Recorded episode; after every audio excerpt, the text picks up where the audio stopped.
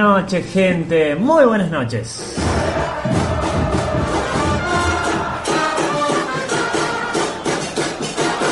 Arrancamos de boca en boca este programa del hincha para el hincha.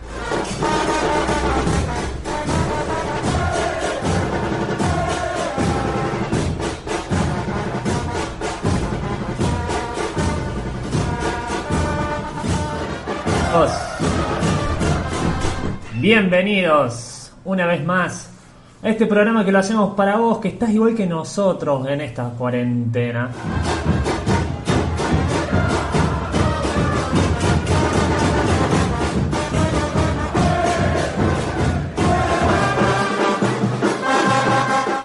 Para vos que estás del otro lado esperando, esperando que vuelva el Club de tus Amores a los ruedos, bueno, estamos acá para hacerte compañía un rato, somos hinchas, igual que vos, así que sabemos qué querés escuchar. Hoy hay mucha información, muchísima información, Mati nos va a traer mucha información, pero antes tenemos una entrevista, una muy buena entrevista con una persona que puedo decir que ya marcó historia, a pesar de haber jugado desde hace muy poco en el club, ya marcó historia en la, no solamente en el club, marcó historia en algo mucho más importante.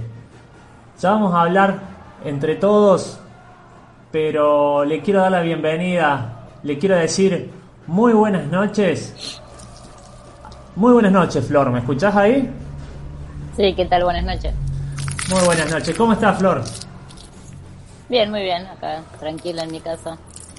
¿Estás acá en Córdoba? Sí, sí, estoy bien acá. Ah, pasándolo tranquila la cuarentena. ¿Pudiste volver? ¿Pudiste, ¿Cómo hiciste? ¿Llegaste justo? ¿Estabas acá? No, apenas dijeron que se suspendía el fútbol por 15 días, que iba a ser en un principio, así con otra chica de, de Córdoba Capital que también juega conmigo. Dijimos, bueno, nos vamos, aunque sea unos 15 días, y, y bueno, y aprovechamos. Y menos mal que tomamos esa decisión porque iba a ser mucho más que 15 días. Así que gracias a Dios pudimos volver cada uno a su casa y, y me agarró acá la cuarentena. Una buena decisión se puede decir, te agarró en familia. Sí, por suerte acá más tranquilo, con un poco más de espacio que, que por ahí en Buenos Aires, estando en un departamento se hace más complicado. Y también por la situación que vive la provincia, me parece que, que al ser tantos habitantes y tiene muchísimos casos, hay mucho más riesgo de todo. En cambio acá, por suerte ahora en educativo todavía no hay ninguno, entonces también uno está más tranquilo. Tuviste, tuviste un poquito de suerte también en la decisión, por lo que veo. La elegiste justo. Che, Flor, eh, me dijiste departamento en Oncativo, supongo obviamente una casa. ¿Sos casera? ¿Sos más casera o te gusta la vida de departamento, la vida de ciudad? No, me gusta, me gusta la vida de ciudad, obviamente prefiero mi casa y prefiero Oncativo que, que por ahí la capital, si tuviera que elegir para vivir. Eh, todo tiene su pro y su contra, obviamente, pero a mí me gusta estar mucho en mi casa, con mi familia, en mi, en mi ciudad. Eh, así que así que acá estoy muy tranquila. Pero bueno, me adapto bastante rápido. Yo llevo mucho tiempo estando fuera de mi casa y creo que es la primera vez que estoy muchos tantos meses así acá en un cativo. Che, Flor, eh, sé que tuviste una, una lesión justo con todo esto de la cuarentena. ¿Te sirvió, supongo, y ya estás 100% recuperada? ¿Cómo estás? Sí, había sido aparte muy leve, había tenido un pequeño desgarro, pero nada grave. Es más, antes de volver ya iba a empezar a trotar y, bueno, se, paró todo, así que terminé de hacer acá la parte, la última parte de la recuperación eh, y después no, ya entrenando normal. Tuve una semana sin entrenar normal con los planes que mandaba el profe y después ya, ya pude arrancar. Sí, y doble pregunta en realidad. Primero, vos como deportista, ¿Cómo es esto de no poder salir? Ustedes están acostumbrados al sol, al, a correr, al aire. Ahora con todo esto de la cuarentena, ¿cómo, cómo lo llevas? Y ahora, mira, al principio me fue, era como que uno estaba tranquilo porque no sabía el tiempo que iba a estar y bueno, unos días entrenar en tu casa, en el patio o, buscando modificar el entrenamiento era bastante llevadero. Después un tiempo en donde ya te agarra la desesperación, que no sabe qué puede pasar, cuándo puedes volver y de querer salir a, una cancha, aunque sea patear una pelota. No es lo mismo patear en, en, tu, en el patio de tu casa que, que, ir a una cancha de fútbol. Y ahora más tranquila porque como tenemos por ahí para poder ir al gimnasio, podemos salir a correr, entonces ahora como que también puedo aprovechar un poco más entrenar en algunos metros más que no sea solamente el patio de acá. Así que ah, tuve todos los momentos de estar tranquila, de pasar por no tener más ganas de hacer nada y ahora que tengo un poco más de libertad de volver a tener ganas de entrenar. Sí, me imagino. El tema entrenamiento eh, es raro, ¿no? A la distancia, pero ¿tienen algún, no sé, alguna clase por Zoom o algún mensaje mandado desde el club? Sí, hacemos los viernes por la mañana, hacemos clase de Zoom con el profe Después nos manda el plan que va de martes a domingo y con todos los ejercicios y, los videos que son de cómo se ejecuta cada ejercicio. Eh, pero los viernes si nos juntamos, la, la que mayoría la que puede, algunas trabajan, eh, pero la que puede en el horario si, si entrenamos todas juntas, más que nada pues, también para juntarnos, para vernos un poco y bueno, si hay algún ejercicio que lo estemos haciendo mal, para que el profe también nos pueda corregir. Aparte, imagino, están muy acostumbradas a, a verse seguido y pasar a, esto es, un cambio importante. Aparte, ya de por sí las clases de educación física por Zoom debe ser algo bastante complicado. Sí, no es lo mismo, pero hay una forma de por ahí de poder vernos a lo mejor algún día de la semana, más allá de con otras por ahí tener afinidad y poder charlar más.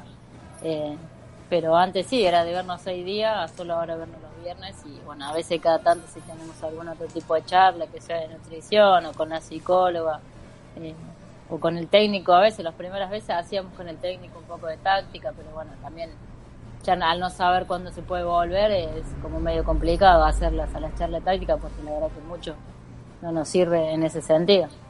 Sí, sí, sí. Sin duda complicado. Eh, bueno, sé que ya conociste a los chicos, estuviste hablando recién con Chanchi, con Mati. Ahora te quiero hacer una pregunta a través de Chanchi. Chanchi, desbloquea el silenciado de tu micrófono, así podés preguntar. Yo te lo silencié intencionalmente. Eh, Chanchi quería hablar un poco del fútbol, ya ir 100% al fútbol, ir hablando un poco de tus comienzos, Chanchi.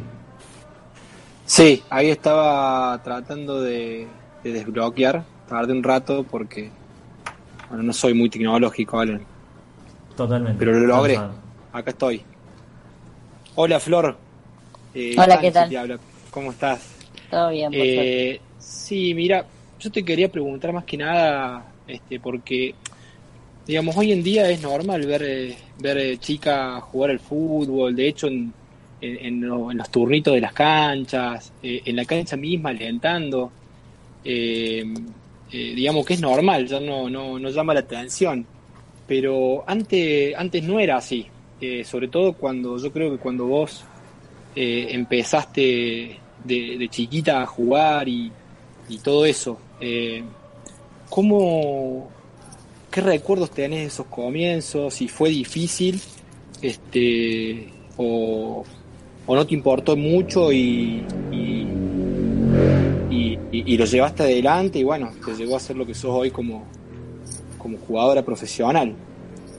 Eh, yo cuando, tenés? Sí, yo cuando jugaba no había fútbol femenino y acá en la zona, en la liga menos, ni siquiera por ahí en Córdoba Capital había, por ahí había un equipo que se juntaba en Parque Sarmiento, pero la verdad que a mí también se me complica tantos kilómetros, entonces siempre hice acá con varones y jugué siempre hice inferiores acá en los clubes educativos sí, eh, obviamente uno cuando juega no era normal ver una chica que juega con seis años de inferiores, pasé por todas las inferiores, me faltó cuarta división. Y, pero bueno, después ya empezó a ser normal para la gente de la liga, obviamente, que era la única chica que jugaba y, la verdad tenía más que cualquier varón para poder ganarme un puesto, porque también al ser mujer el esfuerzo físico para mí tenía que ser el doble para estar a la altura de, de, uno, de un chico. Eh, pero sí tuve varias por ahí que me han criticado, me han dicho cosas, eso sí, pero tengo los mejores recuerdos porque siempre donde pude hacer la actividad me mi papá, mi mamá me siguieron a todos lados, toda mi familia, la verdad que he encantado con que jugara el fútbol. Y, y, uno a veces cuando es chico no se da cuenta si, si a uno lo discriminan o se le dicen algo porque lo único que le, que le interesa es hacer algo que le guste y que lo hace feliz y a mí en ese momento el fútbol era lo que más felicidad me daba. Eh, estaba 24 horas con la pelota, iba a la cancha con mi papá que enseñaba y volvía a las 11 de la noche hasta que no volvía mi papá. Entonces, creo que yo tengo los mejores recuerdos de haber pasado desde la escuela de fútbol hasta todos los partidos de inferiores y, y eso la verdad que, que soy muy agradecida porque también tuve compañeros que siempre me apoyaron y, y en alguna situación si me han tenido que defender también me han defendido en cuanto a si jugaba al fútbol por ser mujer. Eh, eso que decís, Flor, de que te obligó a exigirte el doble, en cierta forma, ¿vos crees que te ayudó bastante el hecho de, hoy ser una jugadora profesional, esa exigencia de chica? Sí, porque yo tenía un compromiso muy grande a la hora de entrenar, porque sabía que, que obviamente que para jugar con los chicos te, tenía que entrenar. Por ahí a lo mejor un varón si, si dejaba un día o dos de entrenar no pasaba nada y, y volvía a estar bien y, a mí no me pasaba eso. Yo tenía que hacer un esfuerzo un poquito más y eso me llevó a tener una disciplina y una constancia en cuanto al entrenamiento y un compromiso hacia mí, conmigo misma y hacia el grupo, obviamente. Me imagino que hoy, hoy te das una vuelta por el club, más ya estando tanto tiempo en un cativo, tuviste la suerte de, de, andar por el club. Pero de ahí, tanta exigencia te dio la posibilidad de irte para Europa. Mati, vos que estás ahí del otro lado. Eh, va, en realidad vos no, Mati. Vos, Chanchi, perdón. Estaba mal la libreta. Sí. Chanchi, te, di, te tiro de nuevo a vos. Sí. Te la dejo en tus manos. Hola. Europa. Sí, eh, Flor. Eh, bueno, jugaste en Europa. Eh, fuiste al Barcelona. Estuviste dos años, ¿no? En el Barcelona. Sí, dos años. Sí. Eh, mucha diferencia con, con, el fútbol nuestro. ¿No, e, ¿Era profesional en esa época? No, ¿no? Era, era como semi... era como está haciendo hoy más o menos acá. Como está haciendo acá. Sí, recién. Sí. Nos lleva un par de años nosotros llegar a eso, pero allá por el Igual. 2011 allá estaba en esa situación como acá. Y comparando esos años tuyos en el Barcelona con justamente con, hoy lo que es eh, el fútbol argentino, ¿cómo lo ves? En aquel momento, en cuanto acá, había mucha diferencia eh, en el fútbol ahí. Si comparo la época en la que estaba Barcelona en ese 2011 a hoy en día lo que es el fútbol femenino profesional en Argentina, te diría que es muy parejo. Pero actualmente, si lo comparo como está hoy el fútbol español, que tiene nueve años después de haber de ese tiempo de profesionalización, eh, sí que hay una diferencia totalmente. Eh, no solamente, no porque sea física ni nada, técnicamente y físicamente somos muy parecidos a las jugadoras españolas y, por eso hay muchas argentinas jugando afuera y en el club de España. Eh, pero sí el desarrollo que tuvo y el desarrollo que tuvieron en selecciones juveniles y en inferiores ellos eh, hizo que la evolución del fútbol femenino sea muchísimo mayor. Se puede decir que, que vamos por un buen camino entonces. Si seguimos los pasos de España, sí vamos por muy, muy buen camino, la verdad que sí. Pero esperemos que, que siga así. España apostó muchísimo, sobre todo en selecciones juveniles, eh, y los clubes mismos fueron apostando, porque en ese momento solamente el Barcelona, estaba el Atlético de Madrid, el Atlético de Bilbao eran los que más apostaban por el femenino y los que siempre por ahí peleaban la liga. El resto había mucha diferencia. Eh, y hoy en día es muy pareja la liga, más allá de si sigue saliendo campeón el Barça o el Atlético, los resultados no son los mismos que en aquella época, que por ahí nosotros íbamos y ganamos 6 a 0, 7 a 0, eh, y hoy en día no existen esos resultados por, en la liga española. Chanchi, te corté, eh, vi que querías preguntar algo más. Eh, no, no, eh, no, no, en realidad era acotar este, justamente lo que vos también estabas diciendo. No, no, no era nada importante. Flor, eh, te pregunto, ¿cómo, o mejor dicho, cómo ves el nivel en general de, de, las jugadoras de acá, las argentinas? Sé que van mucho para Europa, justamente por la calidad, pero en el fútbol local, ¿vos ves que, que claramente va a seguir evolucionando de esto? Sí, yo creo que sí, porque hay muchas jugadoras jóvenes que, que están en los distintos clubes o que por ahí recién se están armando y, y también muchas chiquitas que, que, están empezando en el fútbol sala, que allá se juega mucho futsal y, yo dirijo ahí también en Boca las categorías más chiquitas y arrancan en sexta división y ya se va en futuro. Entonces creo que si esto, eh, las asociaciones, los clubes apuestan por el fútbol femenino, creo que va a ir creciendo muchísimo porque material hay y, y, cada día hasta te diría que salen mejores jugadoras de las que, de la que están hoy en día ya consagradas. Y se está viendo otra relación ya, ¿no? Eh, las chicas, como decía Chanchi, se las ve mucho jugar en, lo, en los clubes, en las mismas canchas, en los barrios, en, en las canchitas de fútbol 5. Y eso nos está abriendo también la posibilidad a que tengan más contacto ya con el fútbol profesional, gracias a ustedes que, que bueno, eh, tienen la suerte de poder haber profesionalizado el fútbol, le dan la posibilidad también a las chicas más chicas a, relacionarse diferente. Ahora, esto que venimos hablando, eh, el fútbol femenino ya en el último mundial tuvo otra relación con la gente, la gente lo siguió muchísimo y se notó ese apoyo. Mati, vos que estás ahí, querías preguntarle algunas cosas a Flor respecto a eso. Eh, sí, hola Flor, ¿cómo estás? Primero, bueno, eh, agradecerte por compartir este espacio con nosotros. Eh, siempre cuando uno escucha a un jugador profesional, eh, masculino, habla de que su sueño es jugar un mundial. Eh, vos tuviste la posibilidad de jugar dos mundiales, jugaste Juegos de Sur, Panamericanos y Juegos Olímpicos. En el fútbol femenino, ¿también el máximo anhelo es jugar un mundial? ¿O por ahí las Olimpiadas o los Juegos Olímpicos, mejor dicho, eh, son más tentadores?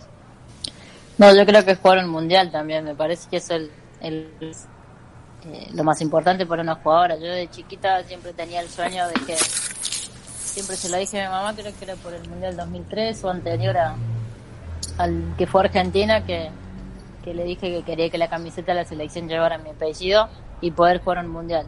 Y tuve la posibilidad de jugar uno sub-20 y uno mayor. Eh, y después los Juegos Olímpicos vinieron uno sin pensarlo, pero también la verdad que es algo impresionante. Eh, nada más que por ahí no tuvimos la buena experiencia de, de haber estado en la Villa Olímpica, de lo que es un Juego Olímpico, sí en Panamericanos, pero no nos tocó los Juegos Olímpicos, porque nos tocó en una ciudad muy lejos de Beijing. Eh, solamente nos faltó esa experiencia por ahí de vivir, de compartir con otros atletas un Juego Olímpico. Eh, pero bueno, tuve la posibilidad de hacerlo en Panamericanos y también esas son experiencias que van más allá de lo futbolístico, como te digo, el jugar al Mundial es lo más grande que puede tener un jugador de fútbol y una jugadora de fútbol. Y los Juegos Olímpicos es lo que puede tener un atleta, el poder convivir con otros deportistas que también hacen un sacrificio, o muchos que entrenan cuatro años para correr 100 metros o para dos minutos de, de gimnasia artística. Entonces, eso está bueno porque, porque también te hace ver otro tipo de realidades y que uno hace esfuerzos, eh, que compite y tiene dos o tres partidos y más posibilidades y atletas que a lo mejor en, en 30 segundos perdieron cuatro años que, que, se- que, que entrenaron durísimo. Sí, Eh, eso te iba a preguntar, porque por ahí uno, uno siempre, uno a lo mejor viene, yo he hecho deportes, eh, no fútbol, y siempre el anhelo de todo atleta, como decís vos, es compartir una villa olímpica. Eh, por eso, por eso iba la pregunta, pero bueno, eh, no, no tuviste la posibilidad de estar dentro de la villa olímpica. No, en un Juego Olímpico no, pero sí en los Panamericanos. Los de Río, de Guadalajara y los de y los de Toronto. Los tres, sí, eso ahí tuve la posibilidad y es parecido, pero por ahí no tanto a nivel mundial. Eh, es un poco más acotado, digamos, pero la experiencia es muy parecida y también tuve la suerte de vivir en el escenario y, compartir con muchos atletas que, que también están en los Juegos Olímpicos y en, y en los Panamericanos actualmente. Y mm, yo dije ahí que la gente apoyó muchísimo a la selección este último mundial. ¿Has notado esa diferencia en estos últimos años? ¿Que la gente se, se acerca más al fútbol femenino? Sí, muchísimo más. Antes nosotros jugábamos un clásico y por ahí iban los familiares, unos amigos y, nadie más. Y el último clásico que habíamos jugado, tuvimos la suerte de cuatro personas y un día de semana. O cuando jugamos los fines de semana en la bombonerita, hay gente que queda afuera si no va temprano. Eh, fuimos a jugar a La Plata y también llenamos la tribuna. Entonces hoy en día se ve eso. Mismo la selección, cuando jugó el repechaje, la clasificación, la cancha de Arsenal estaba llena, que tuve la posibilidad de ir. Eh, también mismo por la televisión, porque te das cuenta a cuando salís en la calle que la gente te dice, ah, vos jugás acá, vos jugás acá, porque la gente empieza a mirar un poco más de fútbol y, y está teniendo más repercusi- repercusión y creo que el Mundial ayudó un montón. Sí, sí, se nota mucho. Y me tiraste el pie justo ahí. Me hablaste de un Boca River. Mati, ¿vos le querés hacer una pregunta respecto a, ese partido que, que nos importa a todos los hinchas de Boca, no? Sí, sí, en realidad es una pregunta bastante obvia, que todos sabemos tu respuesta, pero, pero te la tengo que preguntar lo mismo y lo tenés que decir. Eh, ¿Cuál fue el gol más importante de tu carrera? Ese es uno, obviamente. más, más que nada importante, más allá del partido, de las circunstancias y por ser cosas, porque es un premio por ahí a todo el esfuerzo que uno hizo durante toda su carrera y, está bueno también quedar en la historia por no solamente por, por la carrera, sino por un hecho así como este y por eso es importante. Eh, más allá de que también tengo varios, porque solamente tuve la suerte de haber hecho otro antes en la bombonera, pero ese va a quedar para toda la historia por, por todo el marco que era de, del primer partido nuestro en la era profesional y que era una prueba de fuego, porque fue abrirnos la bombonera contra un River, no contra un equipo que por ahí sabíamos que ganábamos y no en Superclásico que el primer partido, un equipo nuevo, jugadoras nuevas, entonces más que nada por eso fue más importante. Sí, por ahí a lo mejor todavía no sos tan consciente porque no pasó mucho tiempo, pero con los años te vas a dar cuenta que entraste a la, a la historia grande del fútbol argentino. Sí, eso es cierto. La verdad que en el momento te digo, tampoco me había dado cuenta, sino que me di cuenta el otro día, eh, cuando empezaba a sonar el teléfono, que no paraba de sonar, no paraba de sonar y y bueno, ahí dije, bueno, había hecho algo que la verdad no lo había, en el momento ni me había dado cuenta de que había hecho el primer gol de la era profesional en un clásico. Eh, pero es verdad, cual día que me retire por ahí va a tener más repercusión para mí eh, y por cuando la empiece a recordar. Eh, bueno, estamos hablando muy a futuro, ¿no? Pero dijiste el día que me retire. ¿Qué pensás vos de vos justamente para el día de mañana? El día que, que deje el fútbol. ¿Te gustaría estar cerca de las canchas o te gustaría alejarte directamente? Siempre digo que nunca sé, que por, por ahora siempre disfruto, sí estoy trabajando así con chicas, tengo una escuela de fútbol eh, y me gusta, pero no sé si el día de mañana por ahí que me retire y, tenga la mejor la posibilidad de tener algo en cativo o volverme a mi ciudad o tener algo en Buenos Aires y quedarme en Buenos Aires, eso creo que lo voy a decir con el tiempo porque tampoco es algo que, me lo planteo ni lo miro mucho, sino que trato de disfrutar por ahora el ser jugadora y ser entrenadora a la vez de, nenas más chiquitas y bueno, cuando me retire veré, así que qué voy a hacer, pero no es algo que tenga definido, porque si me sale algo para ganarme en mi ciudad también voy a ser feliz acá y si me queda algo para hacer allá y en las canchas también lo voy a hacer con mucha felicidad como, como siempre me hizo el fútbol. ¿Te gusta la función de formadora de, chicos? Me gusta más la de formadora que por ahí de dirigir grandes. Eh, siempre trabajé con nenas, tengo bastante paciencia y me gusta cuando, cuando empiezan a evolucionar y cuando van, van creciendo y van aprendiendo y van cambiando su forma de, de, hacer las cosas, que a lo mejor empiezan y por ahí le cuesta dar un pase y a los 3, 4 meses ya juegan como si nada, como si hubieran nacido jugando al fútbol. Eso me gusta mucho ahora me gusta formar más que por ahí dirigir. Creo que todo tiene un proceso, o todo técnico por ahí le gusta empezar a ser formador y después el día de mañana poder dirigir equipos de primera. Si, si hoy tuvieras a, no sé, cinco, cinco nenas adelante, ¿qué recomendación le darías? Ahora probablemente alguna esté escuchando la radio, alguna que le guste el fútbol.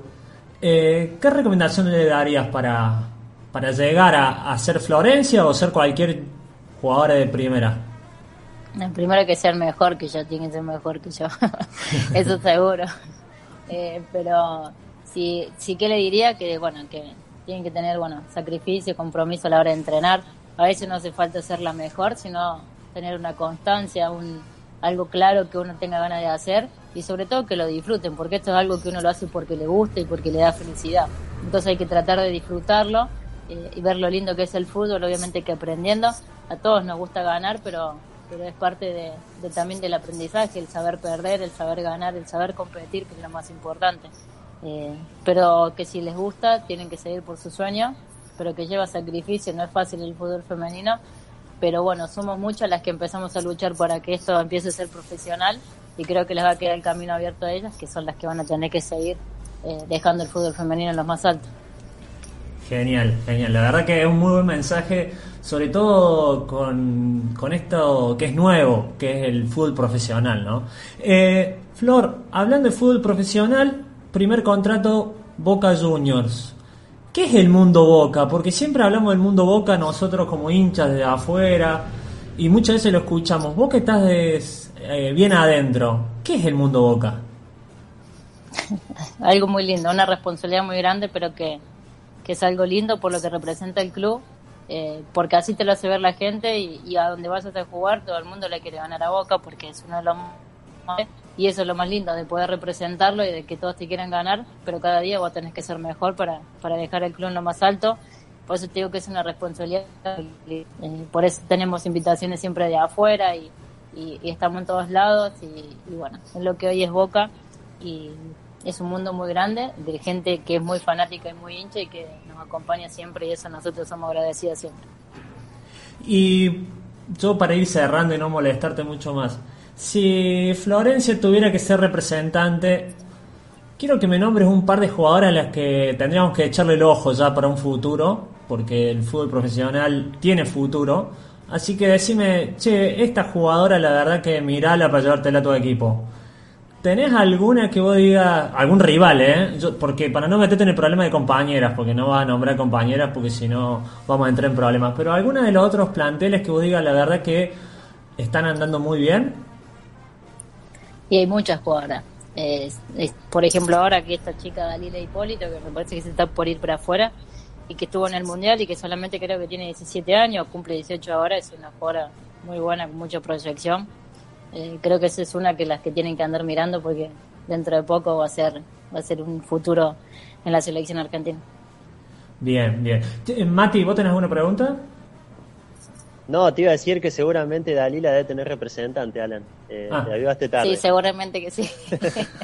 Pero bueno, hay varias, igual ella y, las últimas que tuvieron en selección juvenil sub-17, tenían la verdad un buen equipo, eh, pero también a veces cuando te tocan divisiones juveniles es donde digo que a veces la formación es importante porque a veces se peca de ser tan chica o de poca experiencia, por más allá de ella haber jugado un mundial, sigue siendo chica y todavía tiene que terminar de quemar etapas pero era una buena muy selección sub-17, varias jugadoras. En River también hay muchas, como Justina Morcillo, es una chica también tiene 18, 19 años, muy buena jugadora, Nicole Jaim, eh, que tienen selección y por eso te digo que llevándolas por un buen camino van a ser el futuro de la selección mayor. Bárbaro. A ver, Mati, vos tenés el Facebook a mano. Eh, ¿Me podés tirar algo? Si no lo digo yo, pero si lo tenés a mano. Eh, sí, tenemos, bueno, Guadalupe Arce nos dice ídola Flor, eh, que invitada de lujo. Eh, Agustín Díaz dice saludos para Flor, una gran gladiadora, éxitos en boca, genia total. Eh, Pupi Robledo dice Flor, qué genia la capitana. dice, ¿en qué puesto está el gol de testazo a las gallinas como una jugadora profesional en boca? Bueno, dijo, igual esa respuesta Sí, se le induje yo, así que no podía decir otra cosa. eh, Nati Garro dice eh, Grande Flor, eh, bueno, Palmitas de Guadalupe, Pupi dice otra vez, Boca Profesionalismo del Fútbol, eh, femenino como tiene que ser. dice Flor, manager de Boca en el fútbol femenino. Ah, ya te quiero meter de manager. bueno, ojalá es otra opción, puede ser. Puede ser, puede ser. Nosotros te, abrimos, te abrimos el abanico de posibilidades, Flores. ¿eh? Vos después elegís para dónde Sí, estaba por, no, pero estaba, por empezar el curso de manager que lo dictaba eh, la Fundación del Futbolista junto con agremiados y la UCA, pero bueno, después con esto de la pandemia se, se paró un poco y ahora sí están dictando el de asesor deportivo, que es un poco parecido a eso. Así que bueno, el día de mañana, ¿quién dice que no? Después terminará haciendo el de manager, ahora estoy haciendo el de asesor deportivo. Y, por las dudas estoy haciendo uno de análisis, de análisis de video, así que bueno, en algo por ahí me prendo. En una de todas le vamos a pegar, Flor. y sí, tengo el de técnico, y hace análisis de video y asesor deportivo, así que bueno. Algo tengo que enganchar. Una mezcla de Bilardo femenino con Marcelo Bielsa, porque mira video. Está bien, está bien. Flor, me nombraste a, gremiados. Da tranquilidad, ¿no? El contrato eh, el hecho de, gracias a Dios, estar profesionalizada y que haya pasado todo esto, da un poco de tranquilidad, me imagino, ¿no? Sí, sí, da tranquilidad porque aparte ya de que no sabía qué se iba a pasar, el gremio ya había anunciado que, iba a mantener, así como el de masculino y el de femenino, mantenía los contratos hasta diciembre a los que quedaran libres y también la obra social, pero es un apoyo importante. Yo ya agremiados un poco lo conocía por mi papá cuando había sido jugador eh, y sé que siempre el gremio respondió bien siempre a favor de los deportistas, entonces eh, es una tranquilidad tenerlo y aparte tener un contrato de que sabes que tenés un, más que nada no te digo que un sueldo, pero sí por lo menos un aporte jubilatorio, algo de un trabajo en blanco, entonces hay ciertos beneficios que también uno tiene y que está bueno. Qué bueno, qué bueno que se haya podido. La verdad que nos pone contento a todos los que, a los que nos gusta el fútbol. Obviamente a ustedes un poco mucho más, pero nos pone muy contento. Hay saludos desde Buenos Aires, desde Pedro de la ciudad, eh, Pedro de la ciudad de Azul, provincia de Buenos Aires, y bueno, Diego Char también. Bueno, Flor, eh, no te molestamos más. Chancha, ¿alguna pregunta? O Mati, si tiene alguna pregunta, se desbloquean, se desmutean. Eh, no, yo más que nada eh, agradecerle a Flor eh, por, estos minutos. Yo recuerdo que fui a ver el partido con, con, con Lanús, en donde debutaron en la bombonera, que jugaba creo que Boca San Lorenzo en, en, hombres. Y fui más que nada porque sabía y sentía que era algo histórico.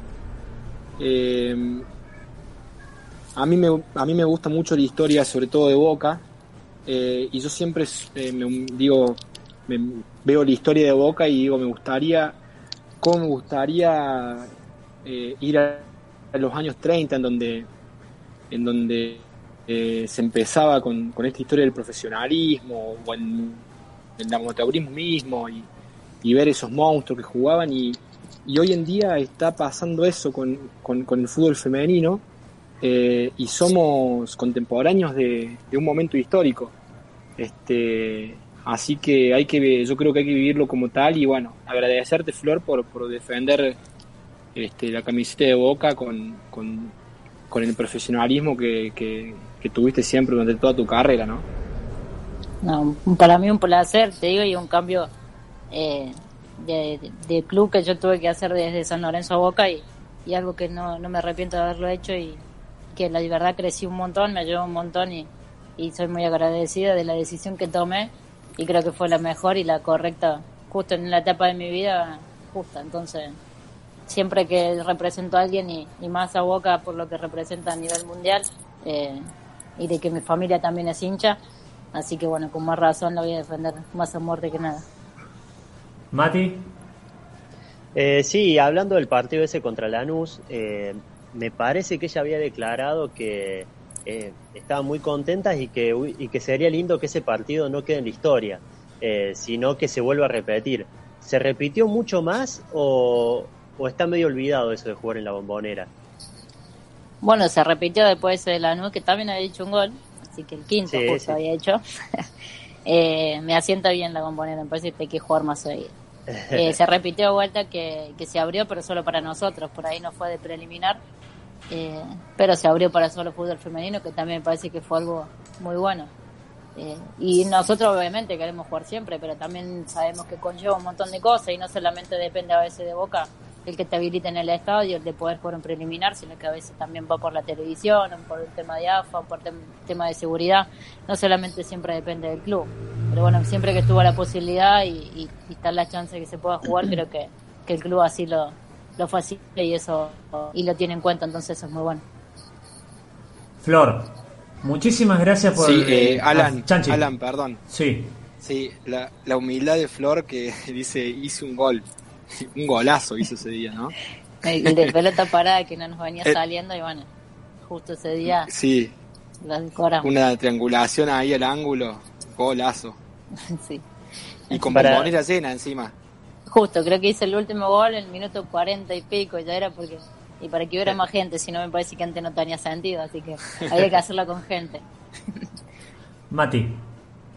No, sí, digo, para los que están escuchando y nunca la vieron jugar, que busquen algunos videitos de YouTube que están y ha hecho unos golazos increíbles. Una potencia, eh, un cabezazo increíble también. ¿eh? ¿Cuánto sí, medís, Flor? Goles, Flor, ¿cuánto medís? 1.56. ¿Cuánto saltaste? ¿Me diste el, el, salto?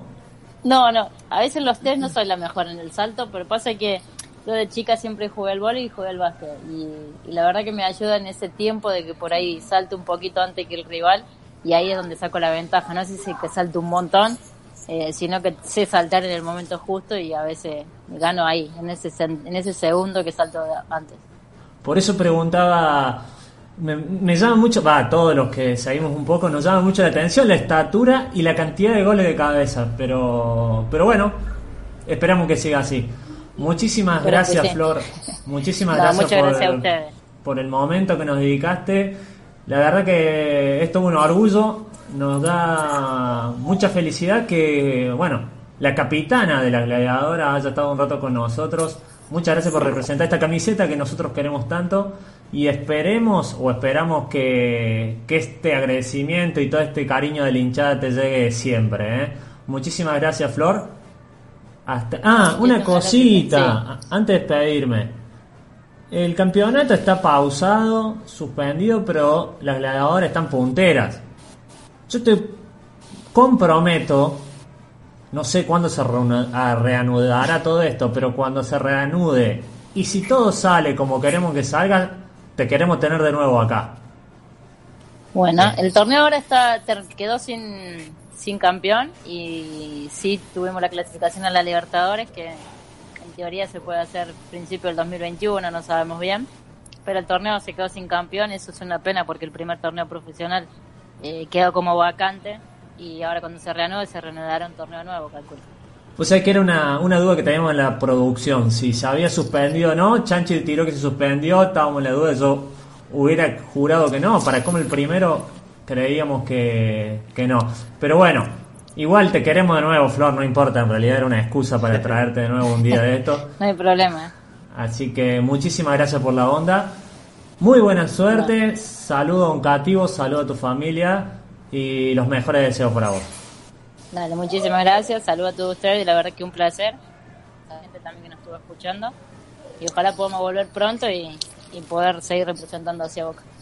Así será. Hasta pronto, Flor. Así pasó Flor. Flor, Flor que la verdad que es un todo un gusto haberla tenido en el programa. Flor Quiñones, capitana de las gladiadoras, pedazo de jugadora. Así que, bueno, ahí veo que se retiró de, las, de la charla, así que los pongo al aire, muchachos. Muy buenas noches, chicos. Hola, Alan, ¿cómo estás? Lo había sacado del aire por la duda. Hola, Alan. ¿Cómo anda, Chanchi? Todo bien. Bien, bien. ¿Vos, Mati, cómo va? ¿eh? ¿Viste? Un, un gustito de día lunes. La verdad que muy buena entrevista. Y muy buena entrevista porque aparte habla bien, Flor. Habla. No te tires esas respuestas monosílabas. Te da, te da pie para cualquier, para cualquier pregunta. La verdad que es un gusto bárbaro. La gente muy prendida. Sí, mucho sentido, mucho sentido común también y, y muy macanuda. Yo quiero decir algo. Yo he visto a Rivero nervioso, pero esta entrevista lo tenía, lo tenía nervioso de más. ¿Qué pasaba, Rivero? No, no, es que estábamos realmente ante una jugadora que ha hecho historia. La primera jugador de primera jugadora en convertir un gol en, en el profesionalismo en el fútbol femenino. La verdad que eh, es como le decía ella, con los años nos vamos a dar cuenta de, de lo grande que va a ser. O sea, hizo historia realmente. La verdad que sí. Sí, está en los libros, va, a estar en los libros, va a estar en los Exacto. libros. Eso es lo que digo. y aparte, aparte un detalle, cordobesa. Así que, bueno, nos anotamos un poroto más desde acá, desde el interior. La verdad que nos quedamos con mensajes sin leer. Tenemos mensaje de Iván, Agustín Díaz. Agustín Díaz, más que un mensaje, dice: Qué bueno saber que una referente en el mundo del fútbol quiera seguir su carrera en el ámbito plasman, eh, plasmando lo aprendido en las jugadoras que lleguen. Eso necesita Boca. La verdad que estoy de acuerdo con Agustín. Por eso intenté ir un poquito más a fondo con la pregunta. Eh, quiere formar jugadoras. Y eso la verdad que, que está bueno. Está bueno porque, bueno, el profesionalismo, al eh, el profesionalismo en el fútbol femenino recién llega. Así que las chicas más chicas necesitan de gente como Flor ahí que, que la esté acompañando. Eh, Mati, ¿estás ahí? Sí, decime. Sí. Estoy acá. Bien, nos quedamos con varias preguntas por hacer, pero la verdad que todo un gusto. Vos fuiste igual que Chanchi, ¿no? ¿La fuiste a ver cuando estaba en la bombonera? No, en la bombonera no la vi. Ah, bien, bien, bien, entonces estoy mal. Vos, Chanchi, que la viste en la bombonera. ¿Qué, ¿qué viste de, de ese plantel en general, no? Porque estamos acostumbrados a ver al fútbol masculino, pero en el fútbol femenino, ¿qué viste de ese equipo? Mira, yo te voy a ser sincero.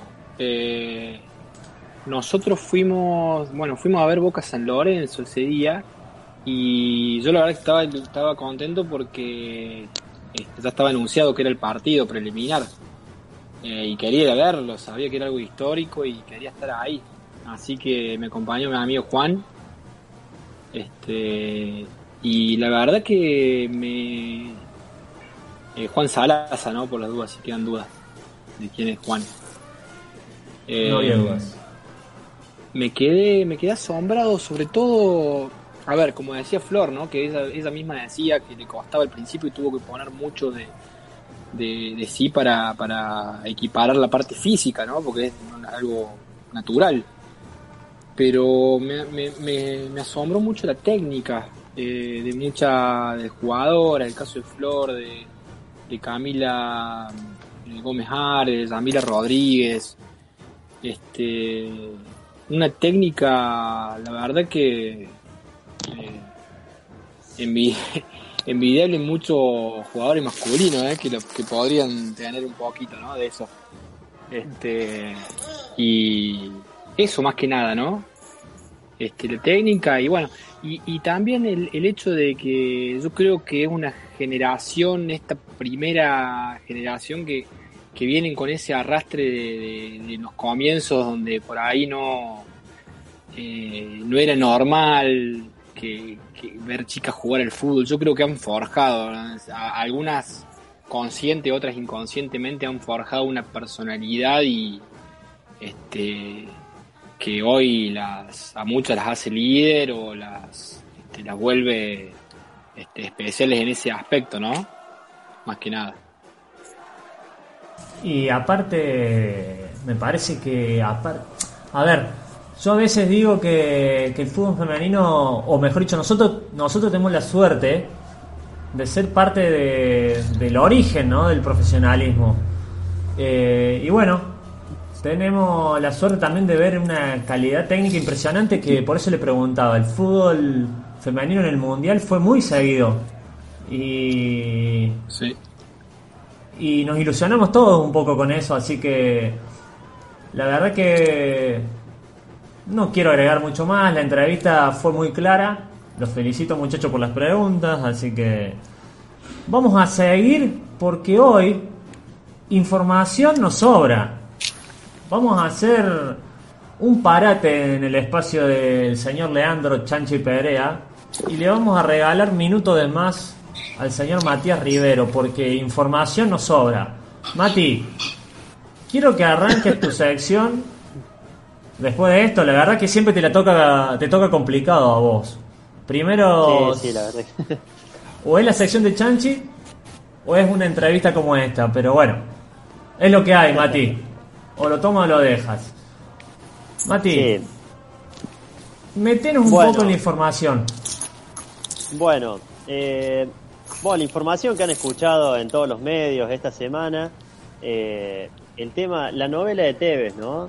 Eh, la verdad que no sé ni por dónde empezar porque viene de hace rato. Lo más nuevo es que le habían ofrecido un contrato a Tevez la semana pasada, después salió a hablar, voy a hacer un resumen, ¿no? Porque si no nos quedamos hasta mañana. Eh, salió a hablar el patrón Bermúdez diciendo que ante, antes de esta dirigencia debe ser un exjugador. Eh, después salió Cassini a decir algo similar.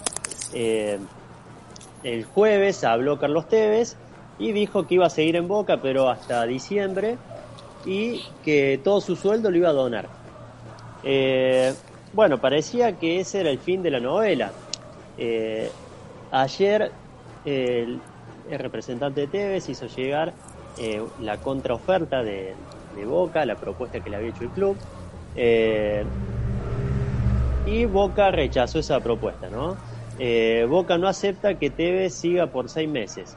Eh, sigue, eh, si quiere seguir, que sea como se lo ha, eh, se ha mandado la oferta inicial por un año y con el monto que habían planteado. Así que es un tema que bastante... ¿Se acuerdan que yo venía les decía que según los dirigentes lo hablaban en cinco minutos y lo arreglaban? Bueno, se ha complicado bastante.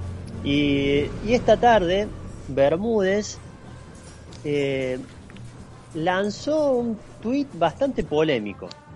No sé si llegaron a escucharlo por ahí. Eh, salió en su tweet, eh, puso reconforta que haya medios independientes, sin compromiso, que, que aborden el tema con contacto y coherencia. Bueno, habla acá de los medios independientes, va haciendo una- un análisis de la situación, pero lo más llamativo que al último eh, deja un link, ¿no? Eh, ese link, si entramos, eh, hay una página de que se llama Expediente Político.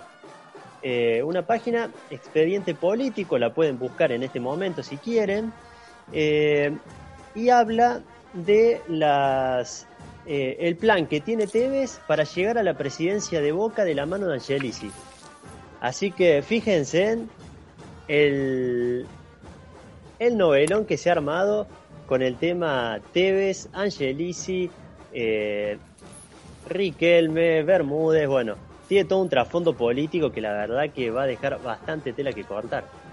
Mati, nos mareaste Sí. con todo esto, pero no es culpa tuya, sino que parece dark esta historia, de esa cosa que es un ida y vuelta. Me nombraste a Angelici, que aparece ahora, Tevez presidente, anda a saber cuándo. Eh, La primera pregunta que yo tengo en lo personal, ¿por qué se le ofrece, o mejor dicho, por qué el club no acepta los seis meses que propone Tevez? Eh, no, eh, dice desde el club, eh, dicen que los contratos deben ser por un año, que de acá a seis meses no se va a saber qué se va a jugar, ni cómo, ni cuánto. Eh, así que la tiene que ser por un año por lo menos. No, perdón, por un año, ni más ni menos. Eh, son bastante estrictos desde el club mandándole la propuesta a Tevez. La verdad que yo creo que hay bastante bastantes intereses encontrados en esta situación. Creo que no es solo futbolístico. Sí, pero acá hay una cuestión de. Porque habla Tevez. Tevez con. El cruce parecería ser. eh, Tevez Bermúdez, ¿no? Sí, Eh, tiene Sumalo del a la Cassini palabra- Sí, bueno, Cassini. ¿Tiene el aval del club? Eh, parecería ser que eh, parecería ser que sí, porque justamente Bermúdez y Cassini eh, tienen un mensaje muy similar el uno del otro y salieron a hablar el mismo día. Eh, yo creo que Sí. está consensuado, no lo dijeron al azar. Eh, yo creo que eh, los tienen como, como los kamikazes que mandaban los japoneses a la guerra. Los mandan al choque a ellos, me parece. Porque hoy, hoy habló. Hoy habló Pergolini, Mati. Sí, Eh, no sé bien, no, no, no lo escuché yo, pero este, dijo algo de esto se arregla con plata. claro. Algo Eh, así dijo. Es que esa es la discusión. Eh, esto viene políticamente, es, es Macri o Angelici, y, y Sí. por otro lado es una guerra de ídolos también. Eh, Riquelme se fue eh, del lado de Tevez, quieren demostrar como que Riquelme se fue de boca por plata, y del lado de, de Riquelme quieren demostrar que Tevez también le importa lo mismo. Eh, la verdad que hay mucha, muchas aristas en esta, en esta negociación que la verdad que no sé a- si va a llegar a buen puerto y, y siempre que sale siempre lastimado es, es la imagen del club, ¿no? Mira, Sí. yo me parece ya de por sí que toda esta bomba que viene explotando de a poquito, una de las detonaciones fue el lunes. Y el hincha Boca tenía mucho para reírse, mucho para disfrutar el lunes. Y sin embargo, no, ¿qué digo el lunes? Perdón. El hoy miércoles. lunes. El miércoles, el miércoles, perdón, perdón, perdón. Eh, y sin embargo, a nadie le importó lo que el hincha pasaba, lo, podrían haber esperado un rato más, podrían haber esperado un rato menos y sin embargo le hicieron detonar también, entre todas las detonaciones, el miércoles. Yo creo que al final acá, como siempre pasa, eh, es más fuerte el ego, la lucha de egos, que lo que realmente se cree o creemos que, que sienten por, por el club, ¿no? No sé qué, qué imagen tienen ustedes de todo esto. Yo la verdad que eh, me llama la atención que el club sea tan duro, tan estricto en pedir un año. Me llama la atención del otro lado que el jugador quiera seis meses. Eh, vamos a tener siempre la mitad de la verdad. Sí, Mati. No, digo que si bien al principio uno podía decir que eran comentarios innecesarios, pero después cuando ves el tweet de Bermúdez con el link, le voy a pasar exactamente lo que dice el título y la nota que pone Bermúdez. Dice, ¿cómo es el plan de Tevez para ser presidente de Boca de la mano de Angeli? Eh, ahí ya demuestra claramente que la situación es política. No, no es cuestión de un contrato, de, de cuántos meses ni de cuánta plata. El tema es político. Pero Tevez no va, no va a cambiar de parecer político por un contrato. Igual pasa con los, la gente que está del otro lado. Eh, yo creo que si es político y no tiene arreglo, hay que, hay que cerrarlo. No hay que seguir dando de comer a, a lo que no nos gusta que coman. No sé, ¿vos qué decís, Chanchi? Sí, pero, pero sí, Alan, tenés razón. Eh, a mí me duele todo esto. La verdad que me duele mucho cada vez que tra- trato de no leer la- la- las noticias, porque me duele mucho. eh, porque, a ver, si hay una, si hay, si hay una frase que dejó Alfaro que, que la verdad que, que me gustó es que la escudo va adelante, el nombre atrás. Eh, Bermúdez, Tevez, no sé, a ver, pongan el nombre que quieran. Esto es apolítico, ¿no? Lo que yo digo. Tendrían que pensar un poquito en el club eh, al momento de declarar, de saber qué se puede decir, porque es boca, porque todo lo que se diga eh, tiene, a ver, tiene otra, este, explota todo lo que se diga. Eh, el otro día, como decían, fue más noticia este, esta pelea que, que, lo, que el aniversario de, de River y bueno, eh, yo creo que tendrían que poner un poquito boca adelante y, saber que, que estas cosas por ahí se solucionan de otra forma, como se solucionaban antes. A ver, sí, alcohol y paloma, eh, siempre hubo problemas, siempre, toda la vida, todos los clubes, y más en Boca, siempre hubo problemas de contrato, hubo problemas de políticos, pero se solucionaban de otra forma. Eh, me parece que tendrían que hacer un poquito mea culpa todos, ¿eh? se han hecho bastante mal las cosas y no aprendemos. Mati, vos que tenés mejor información que Chanchi y que la que tengo yo claramente. Eh, la semana pasada decías que era una cuestión de, sentarse y nada más. Hoy, ¿qué porcentaje de probabilidades hay que Carlos Carlitos siga en Boca? Quiero que te la juegues. ¿eh? Eh, no, eh, ah, la verdad que está difícil, ¿eh? Porque uno no sabe bien la, eh, el porqué de todo esto. Si es, o, o mejor dicho, eh, puede sospechar si es algo político y, y- y tenemos esos intereses eh, detrás. eh, la verdad que no sabemos hasta dónde llegamos, pero si te tengo que dar una, un porcentaje, te digo que un 80% de que Tevez sigue en Boca. Eso sí, con una negociación que nos va a llevar hasta agosto, ¿eh? Y pasa que hoy Tevez o sigue en Boca o no sé para dónde puede ir. La verdad que no me lo imagino a Tevez en tengo- otro equipo. Ten- tengo- ¿Europa? sé, sé para dónde puede ir. ¿Corinthians? Corinthians o, We- o West Ham.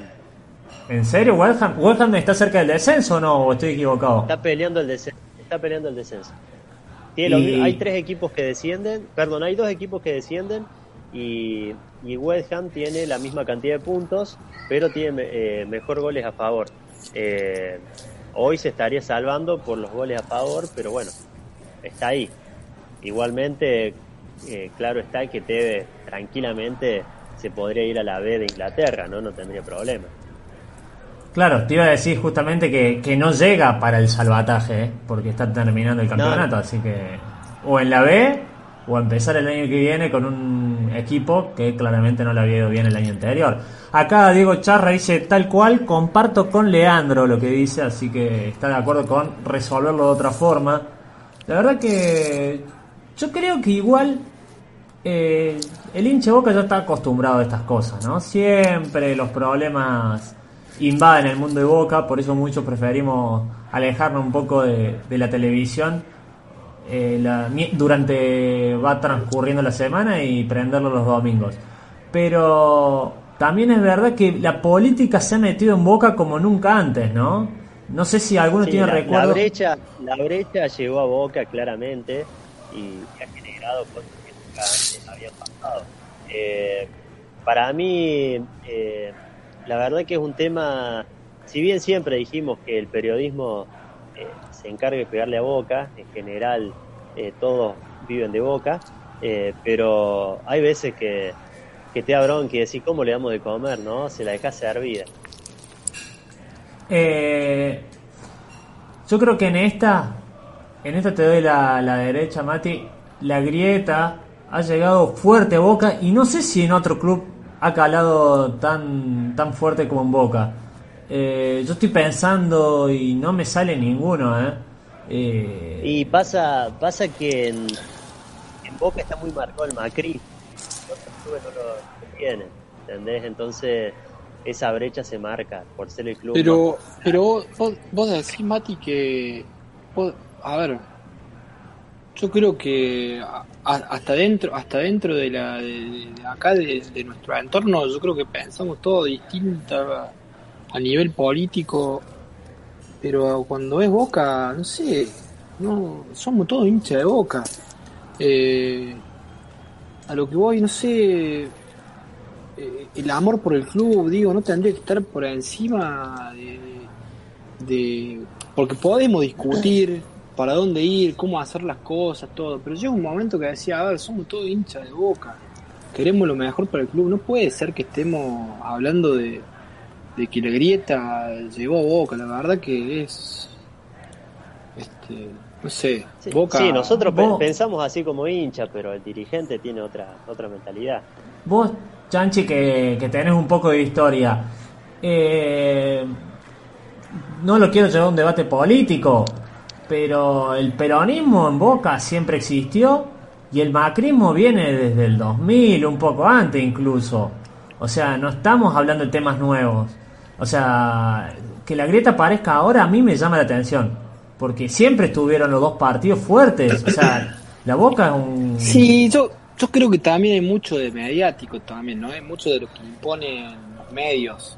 Eh, a ver, los medios, los medios quieren de que se hable de algo y lo imponen, se habla.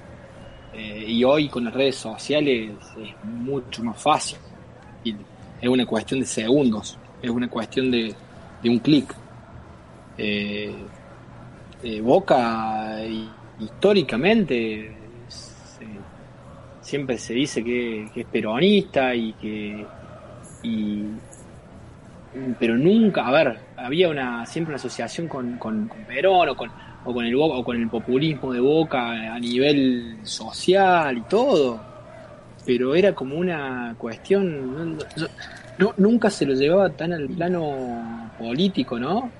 Eh, yo creo que también hay mucha hay mucha imposición y de, para dónde se quiere que se vaya, de vender noticias y toda esa cuestión. Me parece que nosotros como hinchas de Boca y, y sobre todo nosotros como hinchas de Boca eh, digo, a nivel consumismo, y bueno, y los dirigentes y, jugadores y los que tienen más peso, tendríamos que ser inteligentes y, a ver, y decir, a ver, no le, es como dice Mati, no le demos de comer a, al resto. Eh, somos la mayoría, somos la mitad más uno, somos lo que más... A ver, nosotros ven- hacemos que lo que se venda en diario, hacemos que se venda la noticia y seamos inteligentes. Eso nada más, ¿viste? Es simple. La ecuación Sí, parece yo creo Mati. que eh, hubo, bueno. ¿Cómo? Mati, no, no, no. Digo, decir lo que ibas a decir. No, no, que bueno, hubo eh, políticos como, como Macri o como Angelici que traspasaron la, la política eh, deportiva y llegaron a la política grande de nuestro país y, y ha llegado a todos los medios de comunicación y, y eso me parece que caló fuerte. Hoy en día, eh, yo me acuerdo el año pasado, ante las elecciones, que, que tenía amigos hinchas de, de cualquier club, de River, San Lorenzo, Independiente, Talleres, Belgrano, y, y te decían, ¿a quién lo va a votar? No lo va a votar Angelici, ¿no? Eh, Angelici está con Macri, que es gato, y, y te van... eh, o sea, eh, pasan esas cosas en Boca que quizás en otros clubes vos no sabés ni quién se postula, no sabés ni quién es el presidente. Me gustaría Eh, saber si la gente bueno, del Sí, otro cómo club se sabe el partidos. minuto de la, de la... Chanchi. ¿Cómo, Alan? No se te escuchó. No, no, digo, Chanchi es ahí. Después digo. No, no, que te, te decía Alan que cómo se siguió, lo que decía Mati, cómo se siguió el minuto a minuto de la última elección. Eh, eh, con esto también del, del morbo y de todo, y, de- y ahora votan y ahora votan las mujeres, y ahora votan lo, lo vitalicio, y mirá, y esto, y sacaban especulaciones, y todo, digo, proyectado eh, también a nivel nacional, o sea, viste, también eso del manoseo de boca, a mí no, viste, no me este, no, la verdad que no me, no me gustó mucho. La de verdad- hecho, creo que sí. casi nos hace perder un campeonato, ¿no? Sí. Yo creo que nunca, o mejor dicho, como dijo Chanchi, siempre se relacionó a Boca, al barrio, pero nunca de esta forma. Y me, me duele, bueno, igual que a cualquier hincha, que eso traiga complicación en lo deportivo. Me parece que incluso hasta es una falta de respeto al club que, que demuestra que demuestra una debilidad grande, ¿eh? Hay que, hay que tener cuidado con eso, me parece que, que puede afectar bastante. Eh, Diego Charra dice, siempre el mismo problema y ahí están las aves de rapiña que no quieren a boca para hablar boludeces. Yo, que soy hincha y amo al club, molesta muchísimo, dice Diego Charras. Mati, Sí. eh, ¿hay algo más que quieras sumar a esta información? No, el tema de Tevez ya, ya lo podemos dar por cerrado por hoy. Tenemos para, para un rato largo, así que la semana que viene seguimos hablando. Bien. ¿Qué más hay? Eh, bueno, hablando de polémicas y de personajes controversiales, eh, adivinen quién dijo esto. A Riquel me lo doy vuelta como una media y le pinto la cara. ¿Quién lo pudo haber dicho? Apa. A ver, Fuerte. La mujer. no, un, un chicanero viejo que ya tenía un paso por boca no muy grato. La No Volpe. tiene ni idea. La Volpe, sí. Le La pegué. Volpe. Sí, No era lo difícil. lo desafió a, a que lo ser- contraten qué como ser director. despreciable, por Dios. Sí. Sí, dijo, sería bueno que me llamen porque le puedo enseñar mucho a Riquelme de táctica y estrategia. Pero cállate, Carlos Bianchi. ganado. ¿Carlos Bianchi fue? No, no, no, el bigotón, el bigotón la Volpe. Impres- ¿Pero en serio trajiste esa noticia, Mati? Es que bueno, era una noticia muy, un dato de color, que quiere que le No, diga. no. p- ¿Tendrá está- todavía la tendrá todavía la corbata roja con la que debutó en la cancha de Boca? Qué bárbaro, ¿no? Qué ser despreciable, no puede seguir hablando de Boca esa persona. Pero en serio, en serio. En serio todavía habla de Boca. Imagínate si la Volpe habla de Boca. Imagínate el derecho que tienen todos los otros, ¿no? La Volpe, qué lindo personaje. Ahora. Claro, era- ¿cómo no va a hablar de eso? Ca- No, habría, no, no se podría hacer una esto de, ¿cómo se llaman los buzones legales? De, que- de que no hable de boca y de que si habla tenga que, tenga que, no sé, eh, pagar una multa, algo. A mí me encantaría, me encantaría tener una entrevista Yo creo que le va a a la salir Volpe. siempre más barata la multa. ¿Le gustaría que traiga la Volpe Sí, acá sí. para una entrevista? Y lo traemos, si la gente quiere, lo traemos. Pero no arrugan ustedes, ¿no? yo, no Porque- yo no soy periodista, así que no, no podría... No, pero bueno, nos podemos, nos podemos enojar mucho ¿eh? con esas discusiones acaloradas. Eh, justo la semana pasada estaba escuchando una nota que le hacían a, a, a un jugador que había sido dirigido por él y, hablaba del maltrato que tiene la Volpe con sus jugadores, que, que lo- los putea de arriba abajo en cada entrenamiento. Dice que ahora lo recuerda y le causa gracia, pero en su momento dice que se iba indignado a la casa. Vos, vos sabés que eh, cuando Boca está a punto de lograr ese tricampeonato, eh, yo voy a ver eh, Boca Colón, que era la fecha 17, Sí. ¿no? Eh, Boca estaba, yo creo que si Estudiantes no, no ganaba, Boca ganaba y era campeón, tres fechas antes. Sí. Eh, y me acuerdo que la, la llevé a mi novia al el día siguiente al museo a hacerle conocer y bueno, toda la historia de todo lo lindo que tiene la Boca, el barrio de la Boca. Y pude hacer un tour por dentro de la cancha. Y ahí pude hablar con muchos, en esa época, muchos empleados del club. Y me, me asombró, porque en esa época no había, no se sabía tanto del, del- de lo interno como, como ahora.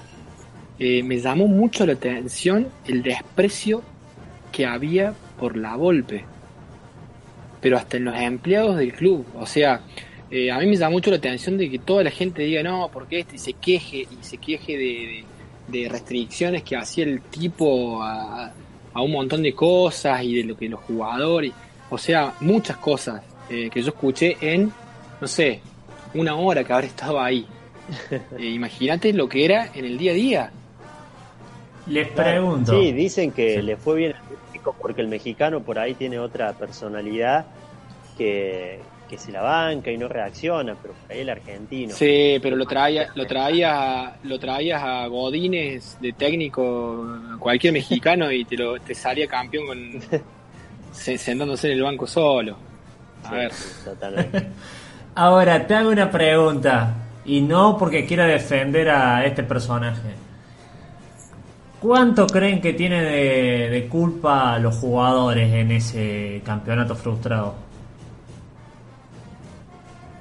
No, bueno, los, los jugadores yo creo que han tenido mucha culpa eh, porque quizás eh, han reaccionado, les ha cambiado, así como vino vino Russo y le cambió la cara a Boca de manera, hizo como un cambio de energía, viste, como una un rejuvenecimiento, bueno, eh, la Volpe le hizo un envejecimiento a esos jugadores y de ahí a que haya sido adrede o no, lo, hicieron es otro tema, pero pero que les cambió la moral, eso no hay duda. La Sí, pla- yo, yo no sí. creo en, yo no creo en la, yo no creo en la, en esto de la, de que le hayan hecho la cama y todo eso, o sea, y es, a ver, no sé, eh, no hubieran llegado con 46 puntos dos, dos fechas antes, lo hubieran hecho antes, ¿no? Claro. yo sí creo en que hay momentos en donde, porque vos podés tener una muy buena campaña, podés tener un muy buen eh, eh, proceso, pero el momento de, cerrar o de darle el broche no es fácil. Eh, y en ese momento hay un montón de cosas que salen a flote y que se tienen que mostrar. Yo creo que la Volpe en ese sentido fue un ser totalmente negativo. Y yo creo que tiró atrás un montón de, de, de cuestiones, eh, no sé, individuales o un, un- un líder negativo. Eh, ese mismo equipo, seis meses después, eh, traía la séptima, la sexta, perdón, la- tanto séptima, la sexta Libertadores a la boca, o sea, Impresionante, no sé, ¿no? no sé por qué, no sé por qué estamos hablando de esta persona, la verdad. Y cambiando un poco, pero sobre el mismo tema. El Coco, el Coco Basile, que se tuvo que ir por la selección. Era otra selección, ¿no? En esa época. A lo que voy no me refiero a los jugadores, sino que si te llamaban no se podía decir que no, porque el técnico no decidía. Creo que alguna vez lo dijo el Coco eso. No sé si lo han escuchado. Sí, sí, sí. Y lo Eh, digo porque, porque hoy hay técnicos, grandes técnicos del fútbol mundial, argentinos, que eligen si van a la selección o no. ¿Cómo ha cambiado el fútbol? ¿Cómo ha cambiado la cabeza de la cabeza del fútbol Sí, argentino? Y lo que le debe haber costado el coco, ¿eh? Ir. Uh, Por, por cómo estaba. eh, estaba bien en boca, estaba contento, Sí. estaba feliz, la gente lo quería, había un feeling, eh, ganó todo. Había armado, él había armado un equipo que jugaba de memoria. Eh, había tenido el primer recambio y el equipo jugaba mejor. Yo creo que no solamente resignó un campeonato, resignó la Copa Libertadores el año siguiente con el plantel que, que había armado, con el equipo que había armado. Sí, y a ver, y fue la selección, y, y la selección, yo, eh, no sé, fue la última selección que vi jugar realmente bien al fútbol. Eh, hablo de la, u- de la Copa América de, eh, ayúdame Mati, Alan, eh, ¿fue en Venezuela? ¿2006? ¿2006 fue? No. Final contra Brasil, 3 a 0 o no? ¿O estoy mal? Sí, 2007, 2007 fue, 2007. sí. Esa, esa selección se durmió en la final.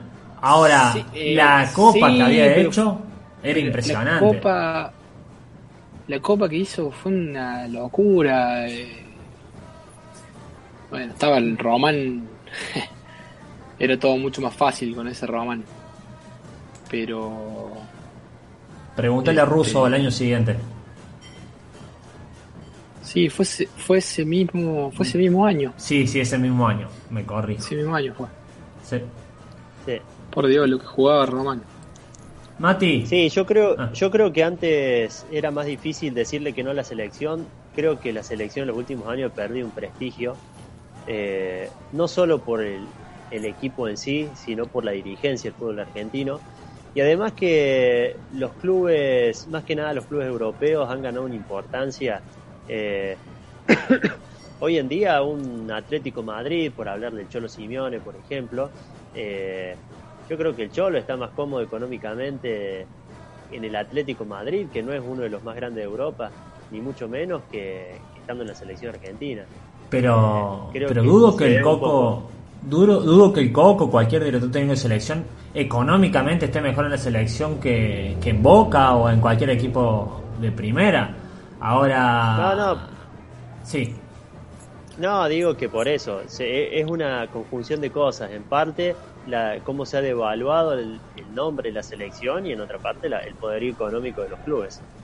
Sí, se dio, se dio también una situación eh, particular, una crisis institu- institucional eh, a nivel federación y este y justo, bueno, yo creo que también uno de los mejores proyectos que se había logrado este con Martino eh, termina también por el producto de estas irregularidades y de, de- y después que nadie quería agarrar, ¿no? Y pasa esto que decís, Mati, nadie quería agarrar la selección, es una locura, Sí. ¿no?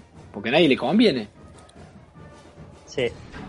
Hablando de la dirigencia del fútbol argentino, eh, hablando de Grondona, eh, principalmente, ¿escucharon hoy los, las escuchas entre Grondona y Tinelli? No, las busqué, las busqué y no las encontré. Por favor, Mati, ayúdame y contame un poco. Estoy muy interesado en el no, tema, ¿eh? bueno. No, básicamente eh, lo que más, bueno, justo que estábamos hablando del ruido que hace Boca, eh, esto mismo pasó hace unos años con el Gelis y se arma un escándalo tremendo. Hoy el periodismo dice no es tan grave lo que dijo Tinelli. Eh, Tinelli le pide árbitros a Grondona. Eh, pero bueno, cuando lo pide para San Lorenzo no es tan grave, cuando ha sido pedido por Boca eh, es un escándalo. Eh, además de pedir árbitros, pide por una cuestión económica, de un arreglo que estaba haciendo San Lorenzo en ese entonces en el club. pero bueno, lo más grave sería el pedido de árbitros. En realidad a mí no me pareció ni muy grave en aquella época, ni tampoco me pareció muy grave hoy, pero, pero sí se nota claramente la, las distintas visiones ante una misma noticia. Bien, eh, ¿estás bien, Chanchi? Eh, sí, yo, dije en esa en esa época dije, quien esté libre de culpa que arroje la primera piedra. Claro. Se están van cayendo de a poco. Yo no voy a defender ni defendería nunca a Grondona.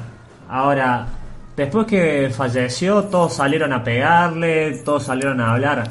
Ahora, mientras estaba vivo, todos pedían favores, ¿no? Exactamente. Obvio. Sí, sí, tenía... Y bueno, en el, si escuchan el audio, eh, se ve que Grondona debe haber tenido un poder tan grande que hasta Tinelli, que es un tipo eh, con una presencia fuerte, eh, le habla como con miedo a Grondona como pidiéndole perdón, no se enoje, eh, como si un nene le, estuviese hablando a su abuelo, ¿no? que en su momento también pasaba con el Yelis y Grondona. La verdad que debe haber tenido un poder tan grande que, bueno, eh, asusta. Sí, yo, yo, me quedo con la hipocresía de muchos eh, cuando, bueno, cuando apareció esto de, esto es San Lorenzo, mañana nadie, habla de... Es más, están hablando más de la separación de Tinelli con su mujer de que claro. escucha. Me arruinaste la eh, noticia, ¿eh? Ay, bueno, no dije nada, vuelvo atrás. Eh, yo me quedo con hipocresía de muchos cuando salió lo de Angelis y que hablaba con... A ver, River en los 90, a nivel dirigencial, hizo lo que quiso. Lo que quiso hizo eh, arregló campeonato, de todo. Entonces, viste, ahí si se tuvieron que ir a la B y bueno, se fueron. Eh, pero la hipocresía que hay es increíble. Y de Boca siempre se habla un poquito más. Eh, Mati, más información. Ah, perdón, ¿tenés algo por Facebook? Eh, sí, lo tenemos a Jorge de Marchi, que le mandamos un saludo, que dice Boques Barrio, hablando de un mensaje que se había quedado de cuando hablamos de la política en Boca. Dice Boques Barrio. Seba Carrizo pone Vito Corleone era el viejo. sí, la verdad que era, era, era bastante pesado por lo, por lo que se dice. No tengo, no tengo, creo que es Amazon no la tengo, pero me encantaría seguir un poquito la serie ahí de, Don Julio. Interesante personaje. ¿no? sé el nombre. No, no sé el nombre, es nuevo. No, no es FIFA Gay. No, no es FIFA Gay. No. Eh, en este momento no te lo puedo tirar. Si me das un ratito te lo voy buscando. Así, de paso también hablamos un poco de cine. Hablamos de, espectáculo recién con la separación de Tinelli. Vamos sumando. eh, Mati, ¿otra noticia tenés por ahí? No, bueno, eh, primero que Hurtado y Sebastián Pérez están cerca de, irse de Boca, eh, son los jugadores apuntados para liberar, al extranjero. Eh, Hurtado es pretendido por varios clubes, entre ellos Palmeiras y la Roma de Italia, mientras que Sebastián Pérez, que por ahí es el más complicado de, encontrarle club, es pretendido ahora por Independiente Santa Fe de Colombia. Por otro lado, el tema Centurión está muy ligado a la continuidad de Zárate en el club. A Zárate también le hicieron llegar un contrato nuevo, eh, muy similar al, que le habían hecho llegar a Tevez. Eh, Zárate todavía no contestó y bueno, eh, parecería que si Zárate acepta el contrato, Centurión no vendría y si Zárate se va, se le abren las puertas al guachiturro Centurión. Dos cosas Dos cositas. Sí. Una, porcentaje, Mati. Ah, para, para, para. Antes que tire el porcentaje. Una, la serie se llama El Presidente.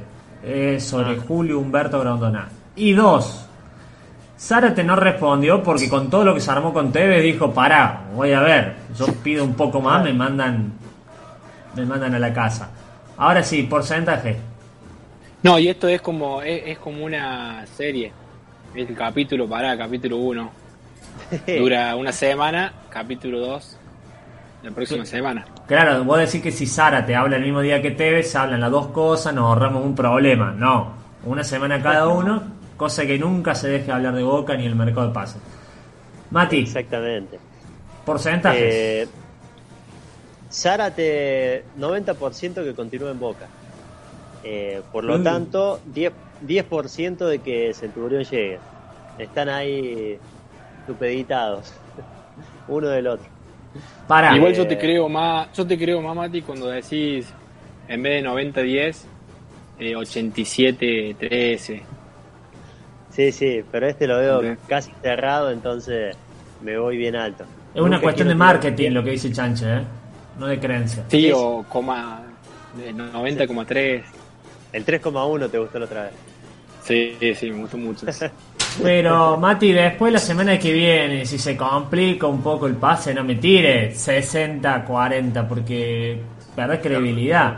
Así que, No, no. sí, bien. bien, 90 a 10 puede fluctuar, más menos 10 puntos. Bien. Eh, bueno, Igual, eh, igual que cambie, que cambie el, el plano no, no es la culpa de Mati. Que No lo defiendan. la- la- No la lo defiendan. No, no, no, no, no. Yo- hay que ser objetivo acá. No, no, no es que lo esté defendiendo Mati. Es la verdad. Ojo Esta que... gente cambia de, cambia de opinión como... Claro, Tevez quería seguir a toda costa y ahora, si no es por seis meses, no sigue. Es complicado. Ojo que en el Facebook te están tirando en contra. ¿eh? Dice, Centu es un hecho que vuelve a Boca, dice Diego. Apa. Bueno, Eh, bueno, eh, no viene Centu a Boca, seguí en el programa. Si Centurión aparece en Boca, vamos a tener Nos que buscarte un trabajo nuevo. Contratamos a Diego, Mati. mi espacio, sí, sí. Eh, bueno, veremos, veremos. Eh, yo la información que manejo, eh, mañana lo llamo, mañana lo llamo y me, me desburro. Lamentablemente a Grondona no puedes llamar, así que fíjate si puedes llamar a Centu. Bueno, más información, Mati. Bueno, tengo acá un dato de color. Brian Ruiz, el costarricense, ¿se acuerdan? ¿Se acuerdan de Brian Ruiz? Sí, Bueno, es hinche boca. Qué Apareció eran con camiseta de boca, él, su mujer, su hijo, todos. Así que, bueno, eh, esas cositas son detalles que nos gustan. Así Metió a la familia, me gusta más, ¿eh? que, sí. Hay Eh, pruebas. Otro dato de color, que esto me encantó cuando estamos hablando de técnicos que van y que vienen. El Vasco Arrobarrena, eh, club de Emiratos Árabes, antes, días después, de- o justo antes que empiece la cuarentena, y la semana pasada lo despidieron. Para, para, para. Explícame nuevo, ¿cómo es? Para. Al Vasco Arrobarrena lo contrataron, ¿no? Antes de la cuarentena. Uno Sí. o dos días antes. Cuando firma, quiere ir a entrenar, no se puede entrenar porque había. Estaba este aislamiento Social eh, obligatorio. obligatorio. Bien. Sí. Bueno, pasaron. ¿Qué pasaron? ¿100 días? 100 días. 100 días. Le dijeron, Vasco querido, en árabe todo esto, ¿no? Vasco querido, gracias por todo, pero no queremos seguir con, eh, con tus servicios. Así que le dijeron muchas ¿Pero gracias, qué- hasta luego. No sé, a lo mejor... ¿Qué eh, servicio? no la foto de perfil. Pero, La un detalle. ¿El Vasco quedó en Argentina? No, o no tenés ese dato. No, está en Emiratos Árabes hace un par de años el Vasco. Estaba, estuvo en varios equipos. Pero, Eh, o sea, ¿entrenó? ¿Tuvo la posibilidad de...? de- No. No, ¿De no. entrenar? No, ¿No? No sé, no sé decirte si habrá tenido algún contacto por Zoom. Eso, esa te la dejo pendiente. Pero no llegó a tener ningún entrenamiento, a verlos cara a ca- cara, a cara a los jugadores. Eh, pero este es lo más, lo más jugoso de la noticia. Eh, le tuvieron que pagar 1,5 millones de dólares para que se vaya. si me quieren ir, me voy. Yo también de acá, ¿eh? Y el, y el Vasco se negó. Dijo, no, no, yo quiero trabajar. Claro. Eh, Estamos hablando de... Plata sucia, ¿no? Perdón, estamos hablando de 100 millones de pesos y un poco más. O sea, bastante más. Eh, sí, mucho más. Voy a completar tu información porque todo lo que nos están escuchando tiene información más completa que vos, Mati. Así que para la semana que viene, a hacer malas cuentas. Seba Carrizo Sí. dice: cambió la comisión directiva y no lo tenían en cuenta el Vasco. Ahí está. Ahí Él, le, él leyó completa la nota en árabe. Así que para la próxima, el traductor de Google un poco mejor, Mati. No, yo me quedé en la parte que decía 1,5 millones de dólares. Ahí me, ahí me trabé sin Te trabajar. bloqueó. Te bloqueó, está bien. Sí. Bien, bien. ¿Algo más, Mati, por ahí? Eh, no, bueno, que Panathinaikos y Real Betis de España se suman a la pulseada por, por el chileno Isla. Eh, vamos a ver, está eh, muchos lo dan por hecho ya el tema, otros no tanto. Vamos a ver, eh, ese había quedado en 73%, ¿verdad? ¿Se acuerdan del porcentaje? Sí, sí, 73. Aproximadamente. 78, perdón. Perdón, Ah, 78. ¿Lo tenés Eh, anotado? Así que bueno, eh, está por ahí.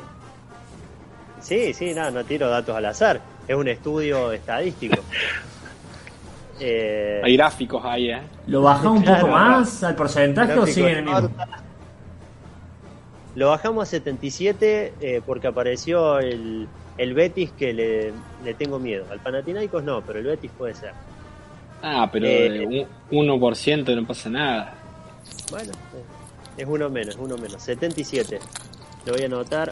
77 islas. Eh, bueno, por último, eh, Cuba se fue, si bien ya era de talleres, se fue a jugar a Francia. Y bueno, y Boca recibe una pequeña suma por los derechos de formación. Eh, esta noticia la tiro, ustedes saben el cariño que yo le tengo a Chichito Cuba, me parece un jugador extraordinario que no tuvimos el placer de disfrutarlo como se merecía. Jugador querido por el hincha, ¿no? Increíble lo que se ha hecho querer Cubitas. Totalmente.